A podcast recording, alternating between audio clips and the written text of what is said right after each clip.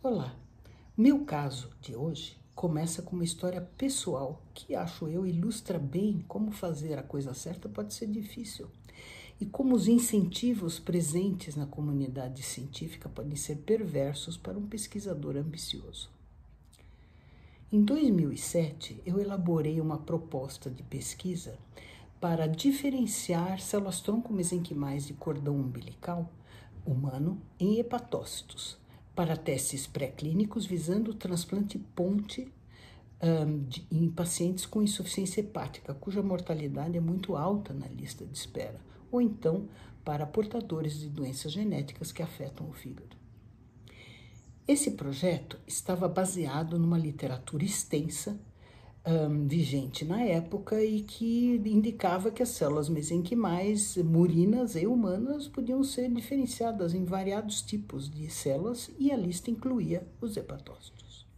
Havia também uma literatura indicativa que era possível cultivar hepatócitos adultos, mesmo que por um período curto de tempo. E isto seria bastante, bastaria para uh, fazermos os estudos comparativos do perfil de produção de albumina e outros marcadores funcionais das nossas células diferenciadas. A proposta incluía também implantar modelos de insuficiência hepática em, em animais para testar estas células e avaliar a eficiência e efetividade da terapia proposta. Na, já na época, ficou claro para mim que a FAPESP, ao aprovar o financiamento poupudo, não só estava dando aval a esse estudo, a sua documentação teórica, o seu racional e o seu desenho experimental, mas também depositava confiança na minha experiência, com boa produtividade de mais de 30 anos de, de, na pesquisa científica. Era o auge do boom dos estudos com células mesenquimais, o futuro parecia promissor, uh, para se lançar numa nova linha de pesquisa que era mais adequada ao novo grupo de trabalho no qual eu estava inserida.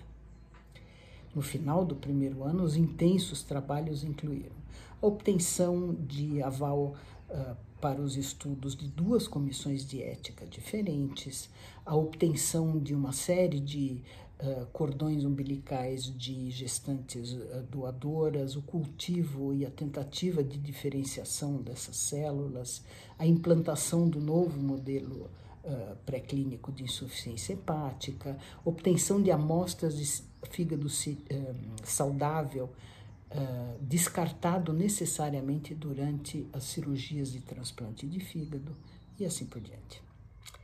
No entanto, nos meados do segundo ano, com um aperto enorme no coração e muitas noites insones tentando entender onde eu havia errado, é, o relatório enviado à FAPESP continha apenas uma linha informando da não obtenção de resultados minimamente satisfatórios e pedindo, solicitando então a extensão do prazo para continuar nesse trabalho.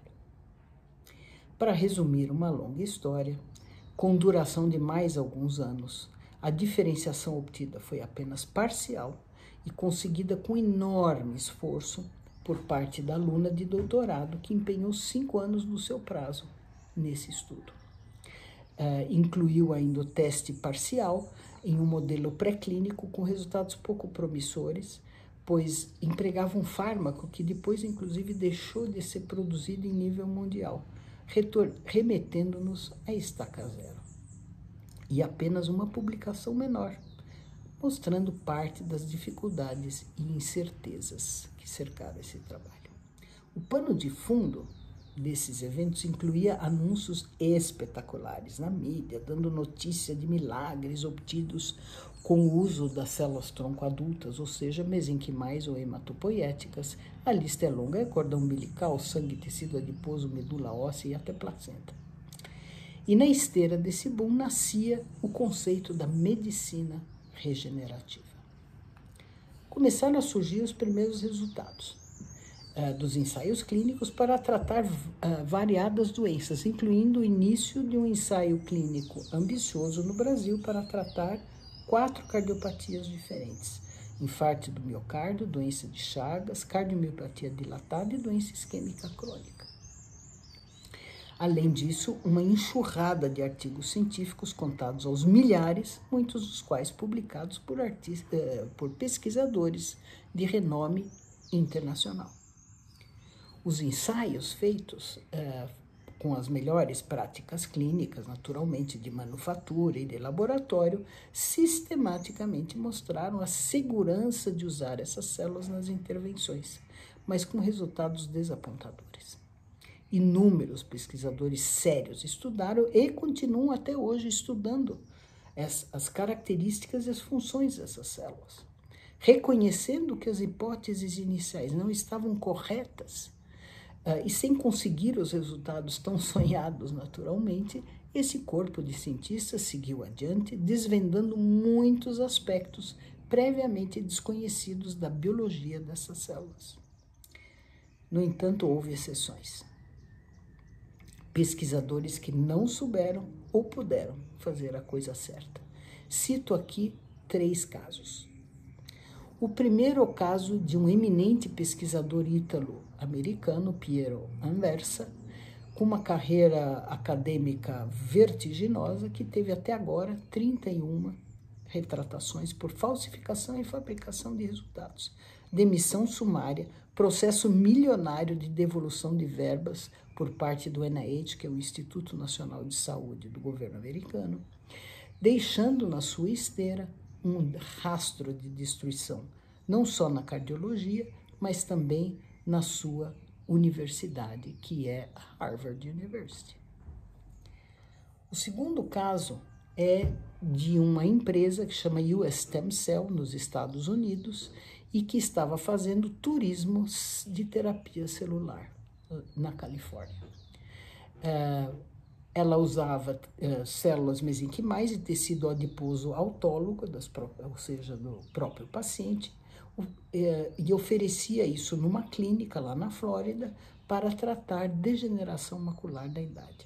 O resultado desta, desta aventura foi a de pacientes que tiveram dano extenso na ocular e inclusive cegueira e esse ensaio nunca tinha sido nem submetido e muito menos aprovado pelo FDA.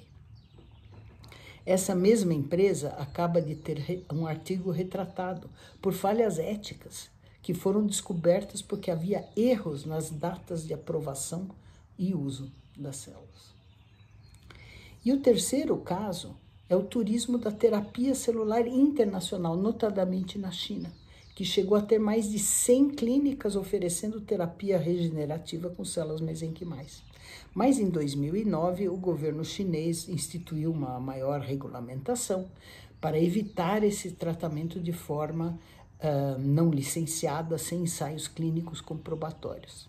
No entanto, a saga continua. Ainda todo um, tu um turismo de terapia celular rolando lá solto na China. E mais, as células voltaram a ser usadas para tratar Covid-19. Os relatos iniciais indicam que seus fatores anti-inflamatórios auxiliam pacientes graves, mas só o tempo e ensaios conduzidos corretamente trarão as respostas. Até lá.